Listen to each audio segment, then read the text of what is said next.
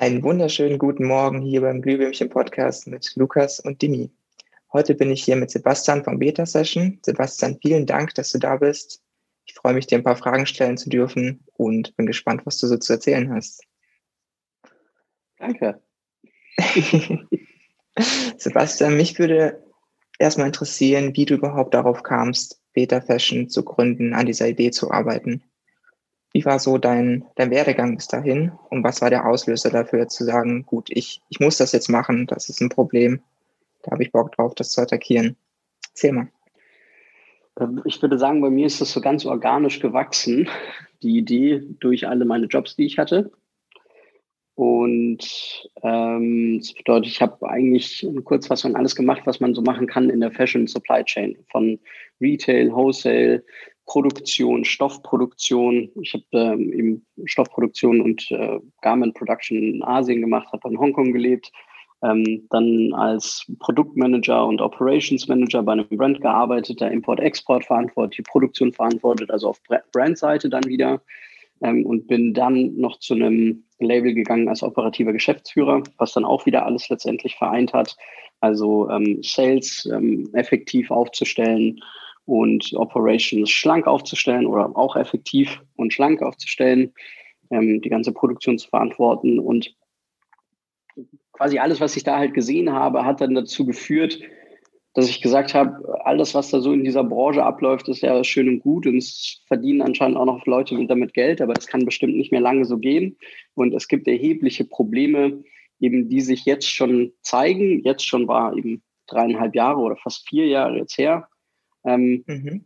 Und so ist es dann letztendlich ja eben organisch entstanden zu sagen, was musst du denn eigentlich machen, damit es besser läuft? Also dich nicht nur beschweren, sondern was sind eigentlich die Stellschrauben, an denen man vielleicht drehen kann? Wie kann Technologie dabei helfen? Ähm, also eben neue Stellschrauben mal mitzugeben, nicht immer in den klassischen äh, zu drehen, wie Personalkosten runter und ähm, vielleicht Produktionskosten runter und so weiter und so fort. Und ja, das alles hat dazu geführt, dass ich gesagt habe, so kann es nicht weitergehen, ich muss das jetzt machen. Und habe dann Beta Fashion gegründet. Sehr cool. Und was ist dein, dein Ziel mit Beta Fashion? Was macht ihr? Das Ziel was wir machen und was unser Ziel ist, unterscheidet sich tatsächlich noch ein bisschen. Fangen wir vielleicht mit dem, mit dem großen Ziel der Vision an. Das ist quasi Data-Driven Fashion. Ähm, wir wollen dass jede Entscheidung, die auf der Fashion Supply Chain mithilfe unserer Daten getroffen werden kann, beziehungsweise mithilfe der Daten, die wir erheben und unserer Software dann schon getroffen werden. Mhm. Ähm, also eine wirkliche starke Automatisierung, Forecast-basierend. Ähm, was soll man machen? Warum soll man das machen? Wie macht man es? Wie führt man es dann operativ aus? Was machen wir heute? Wir haben eine Software entwickelt, die eben auf ähm, Basis eines Forecasts ähm, berechnen kann, welches Produkt an welchem Point of Sale wie gut verkauft werden kann und was das eben dann für ähm, weitere Schritte auslösen kann, ist zum Beispiel eine Nachversorgung, weil es sehr gut verkauft werden kann oder ähm, ein Austausch von Produkten, weil etwas nicht gut läuft, aber ein anderes Produkt kann ja dort vielleicht gut laufen. Ähm, was was wäre der beste Preispunkt, um das Produkt zu verkaufen? Ähm, und auch sogenannte Additionals. Das heißt, wenn einfach ein, ein Verkaufspunkt sehr, sehr gut läuft, und Verkaufspunkt kann hier sein ein Retail-Store, ein eigener Store vom Brand, ähm, ein E-Commerce, alles, alle Channels, die eigentlich so ein Brand hat, wo sie ihre Waren verkaufen. Ähm, und eben, wenn dann einer sehr, sehr gut läuft, was für andere Produkte könnte der vielleicht auch noch gebrauchen, um noch besser zu performen. Also alle Entscheidungen, die dazu führen, dass Umsatz gesteigert werden kann, Lager dementsprechend natürlich abgebaut werden kann oder optimiert werden kann, bessere Margen mhm. erzielt werden können ähm, und natürlich dann das Ganze mit bester Effizienz. Sehr, sehr spannend. Cool. Wie groß ist dein Team jetzt momentan? Ähm, Peak war bei uns, weil wir auch viel mit Freelancern arbeiten, 16. Cool. Ähm, aber haben, haben natürlich aufgrund jetzt auch von der, von der Pandemie und weil einfach Wachstum natürlich auch langsamer vorwärts geht, als es natürlich erhofft war, ähm, da wieder ein bisschen runtergefahren, vor allem in den Freelance-Kapazitäten. Deswegen kann man das mhm. personenmäßig gar nicht sagen. Das ist eher auf Stundenbasis dann zu rechnen. Okay. Aber das ist ja schon stark, dass du da ein Team von 16 Mann zwischenzeitlich koordiniert hast. Finde ich spannend. Macht dir das denn so? Wir sind auch fulminant gestartet. dann ist das Team sehr, sehr schnell gewachsen. Dann kam, dann, wie gesagt, Corona-Ausbruch und dann muss man halt mhm. eben ja erstmal wieder die Stunden runterfahren. Okay. Wie war das dann bei dir nach der Gründung? Also du hast dieses Problem erkannt oder wolltest eine super effiziente Lösung. Ähm, hat dann alles ja so geklappt, wie du es dir vorgestellt hast? Oder gab es da Dinge, die du gar nicht erwartet hast auf dem Weg, wo du jetzt vielleicht im Nachhinein denkst, Mensch, wenn ich jetzt nochmal was gründe, weiß ich, dass da sowas auf mich zukommt oder schätze Dinge anders ein. Gab es da irgendwie so ein paar Überraschungen, über die du heute lachst? Einige. Ich glaube, die kommen, da kommen, sagen wir mal, wöchentlich ähm, viele Erkenntnisse hinzu. Ähm, je, je, weiter man das Ganze macht und je tiefer man auch dort einsteigt, also für mich, ich komme sehr tief aus der Fashion und steige tiefer in äh, Technologie und sagen wir IT-Landschaften ein, da mhm. kommen natürlich sehr, sehr viele Erkenntnisse, die man vorher nicht so hatte, nie so gesehen hat und mit denen man dann lernen muss, umzugehen. Also es gab tausend, tausend Probleme, wie die, die auf uns zugekommen sind. Und wie gesagt, wir haben auch noch tausend weitere zu lösen. Okay. Also ein Beispiel ist vielleicht das größte Learning, das ich habe, ist ähm, wahrscheinlich ist es so ein Common Sense bei Gründern. Man möchte das Leben vereinfachen. Mhm. Ähm, man möchte vielleicht Prozesse vereinfachen, man möchte das effizienter gestalten und das alles klingt auf dem Blatt Papier auch alles immer nach einem No-Brainer. Ähm, und dann fängt auf einmal die Psychologie an und man muss sich fragen, wer sind denn eigentlich die Leute, die wirklich davon profitieren? Wer sind die, die nicht davon profitieren? Und wollen Menschen überhaupt ein vereinfachtes Leben? Ich würde behaupten, ja, aber nicht, wenn sie sich dafür verändern müssen. Das bedeutet also, Veränderung geht sehr, sehr langsam bei Menschen, und vor allem in unserer Gesellschaft, würde ich sagen, hier in Deutschland. Das mhm. bedeutet, von heute auf morgen Prozesse umzudenken und neu zu denken, weil sie dann vielleicht wirklich besser sind und effizienter und gewinnbringender sind. Ähm, das klingt, wie gesagt, alles sehr, sehr gut, aber die Leute müssen mitgenommen werden und die Leute müssen das auch wirklich wollen. Leute, in dem Fall die User ähm, oder alle Stakeholder, die du einfach hast in so einem mhm. Projekt, müssen auch für sich eine Veränderung wollen, um dann eben so einen Weg mitzugehen und dann auch Erfolge feiern zu können. Ja, stimmt. Das ist ja ein ganz schöner Wechsel für die. Wahrscheinlich gibt es noch nichts in der Richtung und die machen das irgendwie ja nicht durch KI und irgendwie, wo, wo kann ich am besten was datengetrieben entscheiden und dann denen so ein neues Tool an die Hand zu geben, ist natürlich erstmal mit Widerstand verbunden. Also kann ich mir vorstellen. Ich glaube, eben, also der, ich glaube, ein sehr, sehr gutes Beispiel ist die deutsche Automobilindustrie, der, der jahrelang nachgesagt wurde, sie haben das ganze Thema Elektromobilität und autonomes Fahren, werden sie abgehängt. Ähm, und wenn man sich dann heute mal den Verlauf anschaut, was jetzt auch schon für neue Modelle auch von deutschen Automobilbauern auf den Markt gebracht werden, das heißt ja nicht, dass die Forschung jetzt erst dafür angefangen hat, sondern da wurde ja auch viel Geld investiert. Aber mhm. was für Produkte jetzt erst in den Markt eingeführt werden und dann aber auch dementsprechende Erfolge oder vielleicht auch Misserfolge haben, zeigt ganz klar, dass eben so eine Veränderung und neue Technologien langsam erst angenommen werden. Das heißt, wenn man, und ich glaube, das spricht quasi so für, für jede neue Technologie oder fast jede neue Technologie, ist es so, dass ähm, ähm, wir beschreiben jetzt mal den Status quo aus unserer Bubble Technologie, ja, in der du ja auch sehr stark bist. Wir, mhm. wir sagen so ein Tesla, das ist doch ganz normal und autonomes Fahren ist doch auch irgendwie schon quasi normal für uns und das kommt auf jeden Fall und das ist irgendwie schon da. Aber ähm, sagen wir, der, der Durchschnittsmensch fährt dann vielleicht einfach so ein ähm, Opel Corsa, nenne ich das jetzt mal, der vielleicht gerade so durch den TÜV gebracht wird. Das ist State of the Industry. Also jede Industrie, die heute digitalisiert wird, ist irgendwo oder hat sehr, sehr viele Baustellen. Manche sind da schon weiter und, und, und fahren dann vielleicht schon einen guten Mittelklassewagen. Aber viele sind einfach noch nicht zurückgeblieben. Das will ich gar nicht sagen, sondern ähm, sie fahren einfach mit ihrem alten Gefährt und es bringt sie von A nach B. Ja, mhm. Es gibt keinen großen Grund zu wechseln. Und irgendwann kommt dann dieser Grund langsam, weil einfach ähm, vielleicht jetzt bei dem Opel Corsa, er kriegt seine Abgasplakette nicht mehr, der kommt nicht mehr durch den TÜV, gibt tausend Gründe und das Ganze zu ähm, immer wieder nur in die Reparatur zu fahren, das, das lohnt sich nicht mehr, da muss jetzt was Neues her. So, und dann steht ja jetzt der Geschäftsführer von, von so einem Unternehmen vor der Entscheidung, ich kann jetzt einen super Mittelklassewagen nehmen, ich nehme BMW, der hat eine Rückfahrkamera und ähm, hat, äh, was weiß ich, vielleicht Hybrid sogar schon, ähm, Einparkhilfe und äh, die ganzen Spielereien, die es halt so gibt. Oder er kann halt jetzt den vollautonomen elektrischen Tesla nehmen, wo er sich reinsetzen muss und Zeitung lesen kann, kommt trotzdem von A nach B. Und jetzt müssen wir uns einfach mal in diese Entscheider reinversetzen. Die sind im Regelfall nicht in unserer Tech-Bubble unterwegs und werden dementsprechend auch handeln und einfach sagen, naja, aber also der Mittelklassewagen, der ist doch super. Der ist doch, der ist doch schon für mich tausendmal besser als das, was ich vorher hatte hm. und fühlt sich auch noch gut an. Es ist bekannt, es, ich weiß, um was es geht. Ich kenne mich damit vielleicht sogar ein bisschen aus und würde wahrscheinlich erstmal nicht das autonom fahrende Auto voll elektrisch und so weiter nehmen. So, und bis der Markt sich dahin entwickelt hat, dauert es einfach eine gewisse Zeit. Und in, in unserem Fall verkaufen wir den vollautonomen Tesla. Ähm, ich würde behaupten, wahrscheinlich ihr bei Semalytics werdet das auch tun. Ähm, da ist aber noch nicht jeder. Ja.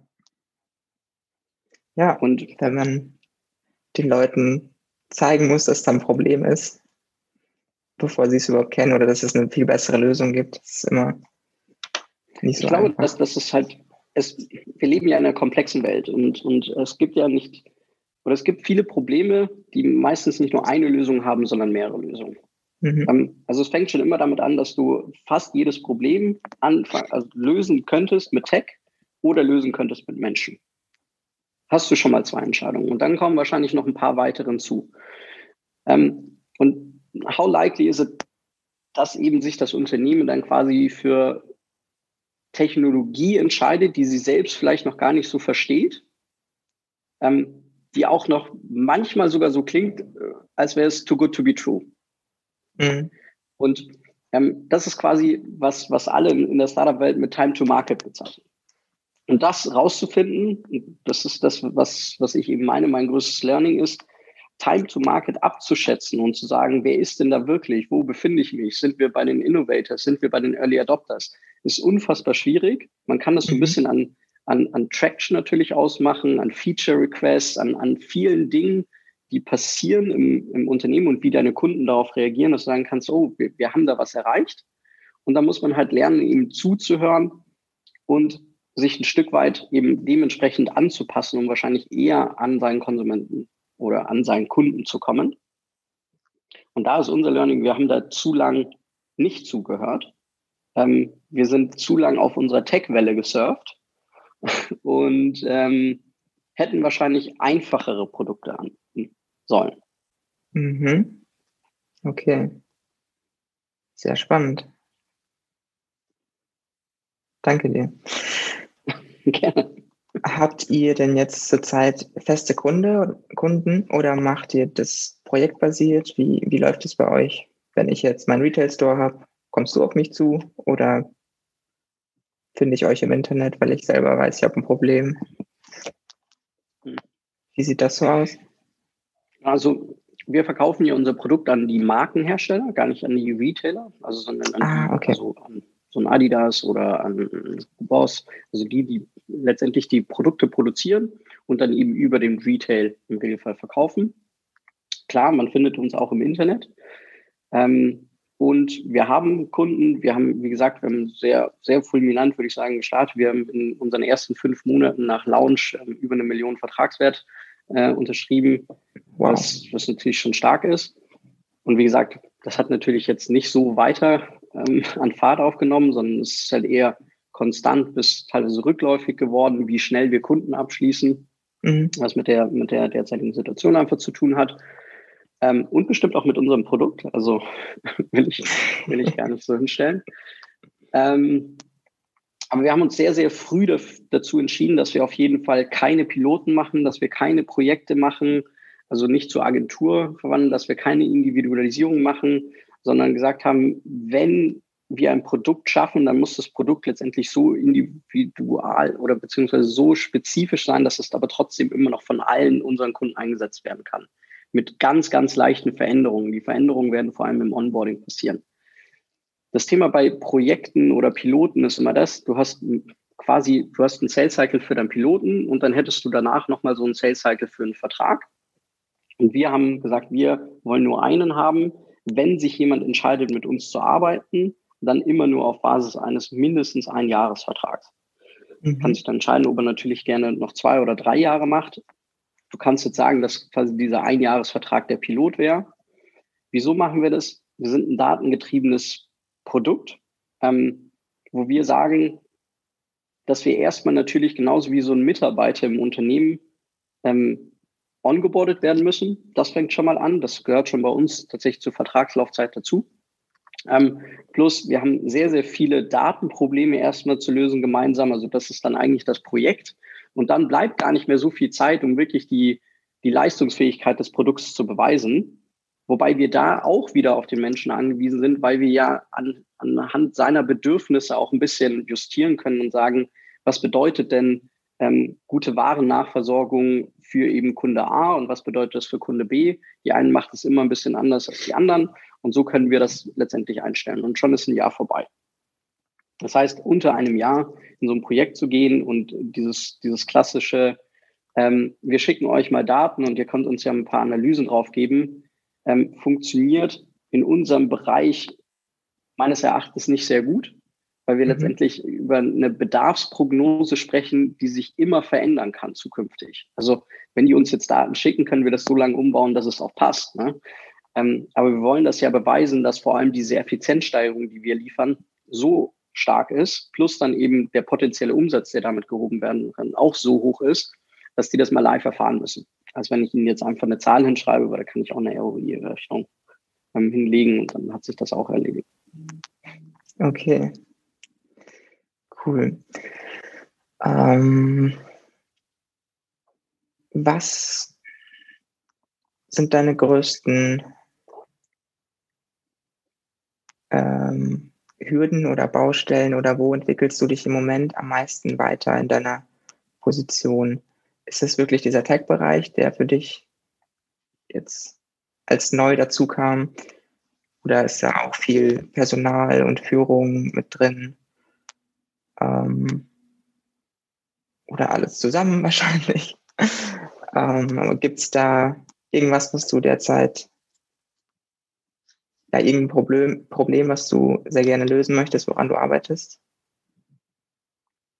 Ähm, also natürlich, man lernt jeden Tag in, in, jedem Bereich dazu. Und ich würde sagen, dass meine Lernkurve im Bereich Tech natürlich dann sehr steil sein musste, weil ich viel, mhm. viel aufzuholen hatte. Das gleiche gilt aber auch zum Beispiel für den Bereich ja, HR, Personal, Unternehmen führen, ähm, irgendwo eine Vision vorleben, antreiben ähm, und, und alle immer wieder auf das gleiche Ziel ähm, quasi einordnen und, und, und es zu schaffen, dass, dass jeder für sich auch den Mehrwert erkennt, den, den er mitbringt, um diese Firma weiter nach vorne zu bringen und gleichzeitig dabei wirklich Spaß hat und, und das gerne macht. Und ähm, das ist einfach was anderes, als wenn man im Konzern eine Führungsverantwortung hat, dann hat man zwar auch seine Ziele und muss quasi das in seinem Umfeld auch machen, aber so eine Gesamtverantwortung auch strategisch dann zusätzlich noch für ein Unternehmen zu haben und zu wissen, ich bin vielleicht schon mal die eine Woche, zwei Jahre voraus, weil ich einfach in gewisse Gespräche gehen muss, wo man, wo man sich darauf vorbereiten muss. Gleichzeitig hat man aber das operative Geschäft, das man auch mhm. noch mit begleiten muss. Ähm, das alles unter einen Hut zu bekommen, ähm, glaube ich, hat, ja, das hat, war auch eine enorme Lernkurve für mich im Bereich Führung, Unternehmensführung, Personalführung, ähm, generell eine Kultur aufzubauen ähm, ja, das, das ist eigentlich das, wo, wo ich wirklich merke, dass ich mich weiterentwickle und noch wahnsinnig viel zu lernen habe und noch viel zu viele Fehler mache. Ähm, und ja, wie gesagt, also dieses, die, dieses Team dafür zu schaffen und wirklich zu merken, wie sehr du dein Team brauchst, um natürlich etwas zu schaffen, ähm, mit immer beschränkten Ressourcen und, und ähm, einfach eine, eine gute Idee, die alle so motivieren sollen, dass sie das Beste aus sich rausholen. Das ist schon, das ist einfach cool. Also es ist wirklich cool auch zu sehen, was dann natürlich daraus entsteht. Und dann ähm, hat man so, so Momente, wo du einfach davor sitzt und dir dann das Produkt anschaust oder gewisse Situationen in Meetings miterlebst, wo, wo mega Dynamik aufkommt und lehnt sich irgendwie so kurz zurück für eine Sekunde und denkst ja, wow, das ist schon echt cool. Klingt sehr, sehr cool. Hast du denn da in dem Bereich irgendwie Mentoren, ähm, die, dir, die dir helfen, die dich coachen? Oder liest du Bücher, hörst du Podcasts? Ich weiß nicht, wie man, wie man das Ganze lernt, was du da sagst, außer es irgendwie auszuprobieren aus seinen Fehlern zu lernen. Ähm, auch wenn Podcast gerade so ein Riesenhype ist, ich höre sehr, sehr wenig Podcast, muss ich sagen. Also immer mal wieder natürlich, aber meistens nur, wenn ich eine Empfehlung komme, hey, coole Folge, hör dir mal das an. Mhm. Ich bin nicht so ein konstanter Podcast-Hörer. Was ich tatsächlich gern mache, deswegen, wie gesagt, sind wir hier jetzt auch in einem neuen Büro, was ähm, auch quasi ähnlich wie, wie so ein Founders Foundation sozusagen ist. Also es mhm. ist ähm, hier quasi eine Community. Ich lerne sehr, sehr viele eben aus Gesprächen, die ich gehe und ähm, habe auch viele Leute, mit denen ich mich einfach mal unterhalten kann über gewisse Themenstellungen. Gleichzeitig habe ich auch Mentoren, ähm, sehr, sehr früh bei uns zum Beispiel jemanden ins Unternehmen geholt, der erstens im Teilbereich im Unternehmen dann teilweise mitverantwortet hat als Beratung und aber auch eben für mich dann Sparringspartner wurde. Und das hat sich jetzt so weiterentwickelt, dass er wirklich für mich so die Go-To-Station ist, wenn ich mal größere Themen auch zu klären habe und mich auch coacht, eben persönlich, wie gehe ich mit Situationen um ähm, und eben für meine persönliche Weiterentwicklung, um, um ja einfach, also man merkt sehr, sehr schnell, dass man immer wieder an Grenzen kommt und muss ja versuchen, die schnellstmöglich zu überwinden, eben dann schnelles Learning draus zu ziehen und nicht erst viele Dinge zu verbocken, bevor man es dann gelernt hat. Ähm, und da ist er für mich wirklich ein Top-Ansprechpartner. Also den würde ich jetzt so als den Mentor für mich rausziehen und sonst eigentlich sehr, sehr viele Gespräche mit anderen Menschen. Das hat gar nichts so mit anderen Gründern zu tun, sondern eigentlich Probleme auch mal vielschichtiger zu betrachten, von anderen Perspektiven zu betrachten. Also mir hilft es auch mit eben mal Leuten zu sprechen, die nicht in dieser Tech-Bubble sind. Und dann mhm. zu verstehen, ja, wow, vielleicht habe ich da einfach auch ähm, meine vorgeprägte Meinung, was man eigentlich wissen müsste. Und das ist aber natürlich nicht so. Und das hilft mir eigentlich sehr, sehr stark weiter. Sehr interessant, cool. Ähm, was sind eure, eure nächsten Pläne, eure nächsten groß, großen Meilensteine? Ist es eher mehr Kunden oder sagt ihr, die Kunden sind cool, wir müssen am Projekt arbeiten? Wie ist da so die, die Priorität? Hm. Das, glaube ich, geht einher. Also unser Produkt ähm, soll sich natürlich weiterentwickeln, was auch konstant tut. Wir können gerade die Zeit, die ja sehr, sehr ruhig ist, weil unser Produkt stiftet ja großen Mehrwert, wenn man ähm, sehr, sehr viele Verkaufspunkte hat, wo Ware verkauft wird. Und das ist einfach manuell oder mit Excel-Listen heute nicht mehr zu verwalten.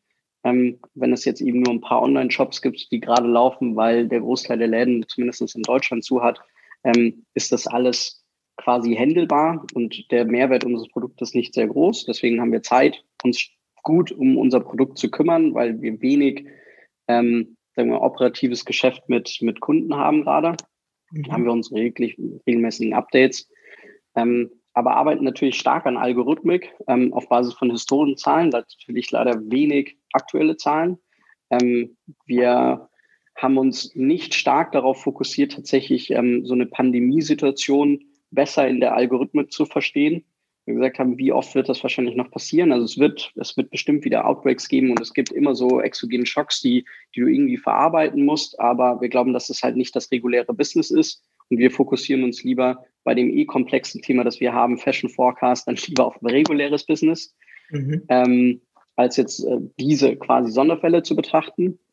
Und dann an sich, wie gesagt, ähm, Produkterweiterungen ähm, und eigentlich konstanter Kundenzuwachs wobei wir da den großen Meilenstein gesetzt haben, dass wir ähm, verstärkt jetzt auf Partner setzen wollen, mit denen wir wirklich große Veränderungen äh, vorantreiben können. Das heißt, wir, wir konzentrieren uns gerade auf die Kunden, die wirklich intern viel, viel verändern wollen, gerade durch eben diese Pandemiesituation vor allem, wo wir, wo wir merken, das Mindset hat sich jetzt so weit verändert, dass einfach das gesamte Businesskonzept vielleicht sogar auch in Frage gestellt wird. Nicht, dass es durch uns dann verändert werden kann, aber wir können ein Teil davon sein und ähm, sehen da eigentlich dann für uns unsere großen Erfolge dann, diese Veränderungen mit begleitet zu haben. Anstatt ähm, uns auf Kunden zu fokussieren, die nach wie vor quasi abwarten, bis es ähm, weitergeht und dann weitermachen wie, wie bisher. Das nicht schlecht ist. Ähm, das hat auch sicher viel Gutes. Wir möchten uns tatsächlich so auf die Innovator, die Adopter konzentrieren, die, die jetzt viel verändern wollen, weil das natürlich auch wahnsinnig viel Spaß macht. Mhm. Du bist jetzt schon länger als drei Jahre dabei. Gab es Momente, wo du aufhören wolltest? Oder richtige Fehlschläge? Tausende. Oder tausend? Okay. Ich, okay. glaube, ich glaube, das geht jedem Gründer durch den Kopf immer wieder. Also ähm, man hat bestimmt immer so eine, eine Sekunde jede Woche, wo man sich denkt, so, pff, warum mache ich das eigentlich hier alles? Wenn es dann einen harten herben Rückschlag gab oder irgendwie ähm, irgendwas passiert ist, was man, was man einfach nicht so haben wollte. Und äh, die nächste Sekunde ist dann, glaube ich, das Gründergehen auf einmal dann wieder so da, das sagt, natürlich machst du da weiter und es hat doch alles einen Sinn und du lässt dich doch davon nicht abhalten. Also wie gesagt, es gibt bestimmt auch mal äh, zwei Tage, wo ich drüber nachdenke, warum tue ich das eigentlich mehr an. Ähm, aber das hat sich relativ schnell nach dem kleinsten ähm, Erfolgserlebnis eigentlich meistens schon wieder erledigt. Und ich glaube, das ist eben auch wichtig, so für sich als Gründer zu lernen. Ähm, und da bin ich wahnsinnig schlecht drin, äh, kleine Erfolge zu feiern. Also ich bin mhm. jemand, der, der sehr, sehr stark darauf fokussiert ist, immer nur nach vorne zu schauen, immer nur nach vorne zu schauen. Und dieses Zurückschauen ist in vielen Dingen einfach auch wichtig. Also erstens geht es natürlich um Reflexion. Ähm, das passiert natürlich, aber eben auch in der Reflexion zu sagen, ach Mensch, schau mal, das habe ich doch schon geschafft. Und schon mal, das haben wir uns vorgenommen, haben wir auch geschafft und das ja auch. Und auf einmal summiert sich das alles und denkst so, wow. Mhm. Ähm, wie gesagt, du hast, du hast ja wirklich schon was erreicht und das gibt dann wieder die Kraft, um die nächsten großen Schritte zu gehen. Ja, spannend. Dazu neige ich auch immer irgendwie. Das, was man erreicht, ist dann irgendwie so selbstverständlich und man hat ja schon das nächste Ziel. Ich glaube, ich müsste jemanden einstellen, der das immer sammelt, was man erreicht hat und immer äh, die Motivation oben, oben hält und das feiert. Ja.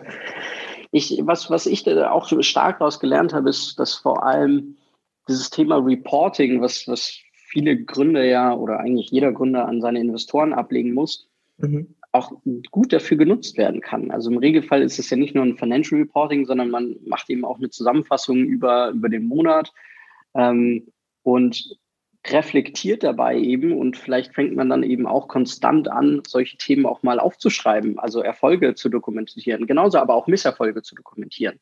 Und auf einmal, wenn man sich dann am Monatsende so seine Liste anschaut, denkt man, ach, vielleicht war es gar nicht so schlimm oder es war viel besser als erwartet oder oh, war, war schon ein tougher Monat. Mhm. Ähm, und, und kann damit eben erstens selbst besser verstehen, was passiert ist, weil man hat so viele Themen auf dem Tisch, dass man, also bei mir ist quasi letzte Woche schon wie zwei Monate her gefühlt. Ähm, und da eben lernen, besser mit solchen Situationen umzugehen. Und auf einmal merkt man auch, dass diese kleinen, ähm, sagen wir mal, Misserfolge die, die dich vielleicht stark beschäftigt haben früher, die wirken dann auf einmal sehr, sehr klein. Und dann kann man mhm. drüber hinweggehen. Und auf der anderen Seite hat man dann aber auch Erfolge, ähm, die vielleicht sehr, sehr klein wirken, aber einen riesen Impact haben können. Also ich glaube, du bist ja auch eher Produktentwickler. Ähm, wenn man dann, manchmal arbeitet man an so einer ganz kleinen Sache, die aber dann hinten raus sehr, sehr viel bewirken kann ähm, weil es wahnsinnig viel erleichtert, ähm, was ich in, in, in der gesamten Codebase und du hast da einfach darauf hingearbeitet und eigentlich ist es gar nichts Großes, aber wie gesagt, mhm. es wird, es, es hat so die, die Grundlage für die nächsten guten Steps gelegt und das kann man dabei ganz gut erkennen. Cool.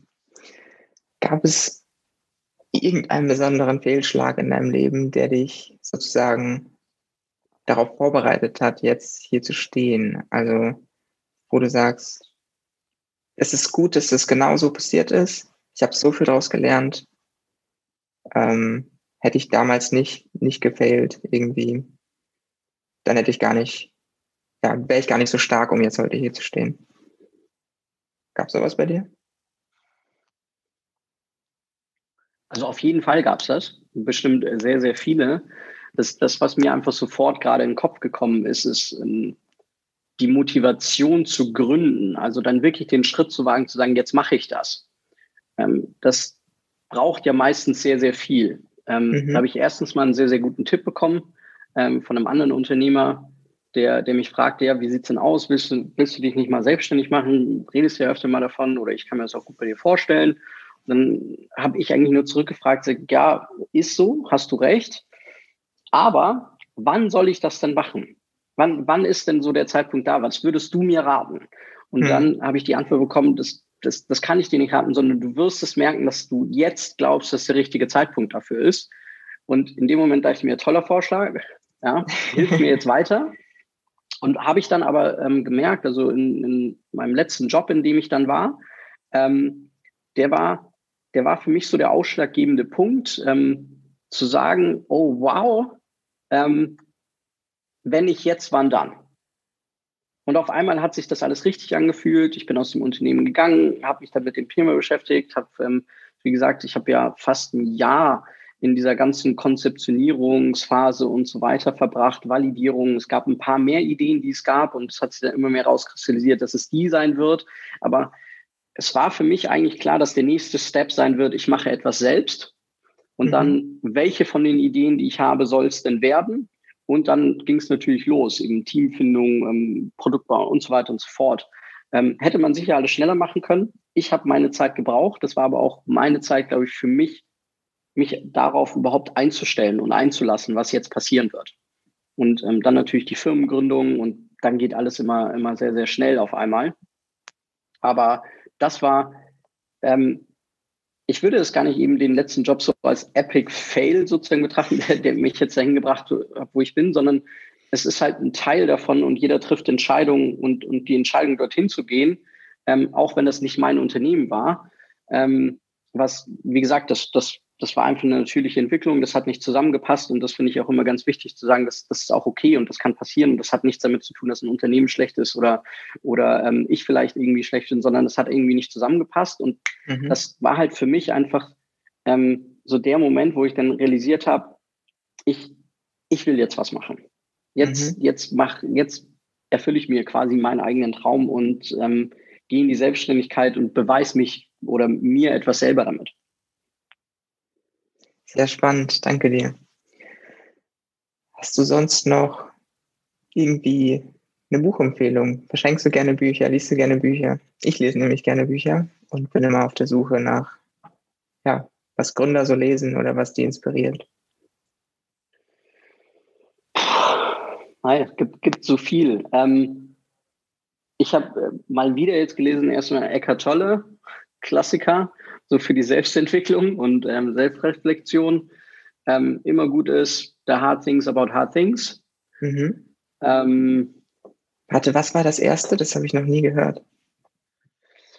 Ähm, Eckhart Tolle, und zwar auf Deutsch heißt das äh, die, die Kraft der Gegenwart. Okay. Und äh, genau. Mhm. Cool, schaue ich mir an. Hard Things About Hard Things. Ja, cool. Genau. Und äh, also Eckhart Tolle ist eigentlich quasi the power of now. Mhm. Ähm, also da geht es letztendlich viel darum, zu sagen, das, was ich denke, ziehe ich auch an. Mhm. Und eben für sich selbst Denkmuster zu entwickeln, wie man dann eben sich selbst ja weiterentwickeln kann und vielleicht auch manchmal selbst gar nicht selbst äh, blockiert. Mhm. Ja. Es klang so ein bisschen wie Richtung Law of Attraction, so alles, was ich denke, genau. nehme ich wahr. Okay, cool. Genau. Spannend. Ja, Sebastian, vielen Dank für die Einblicke. Das war mega spannend. Wir haben uns jetzt lange nicht gesehen, wahrscheinlich zwei Jahre oder so. Und es ist spannend ja, genau. zu sehen, dass du das einfach jeden Fall durchgezogen hast, dass du da immer noch Spaß dran hast und ja, ein Team aufgebaut hast, Kunden hast, an spannenden Produkten arbeitest und immer noch motiviert und bei Laune bist. Ich danke dir für die Zeit. Ich danke dir für die Einladung, Demi, und ähm, war super schön, dich mal wieder zu sehen. Du bist ja bald wieder in Berlin, melde dich gerne, wenn wir ähm, auf Abstand ein Bierchen trinken sollen. und äh, würde mich freuen, wenn es klappt. Nochmal danke ich. für die Einladung. Perfekt, danke dir.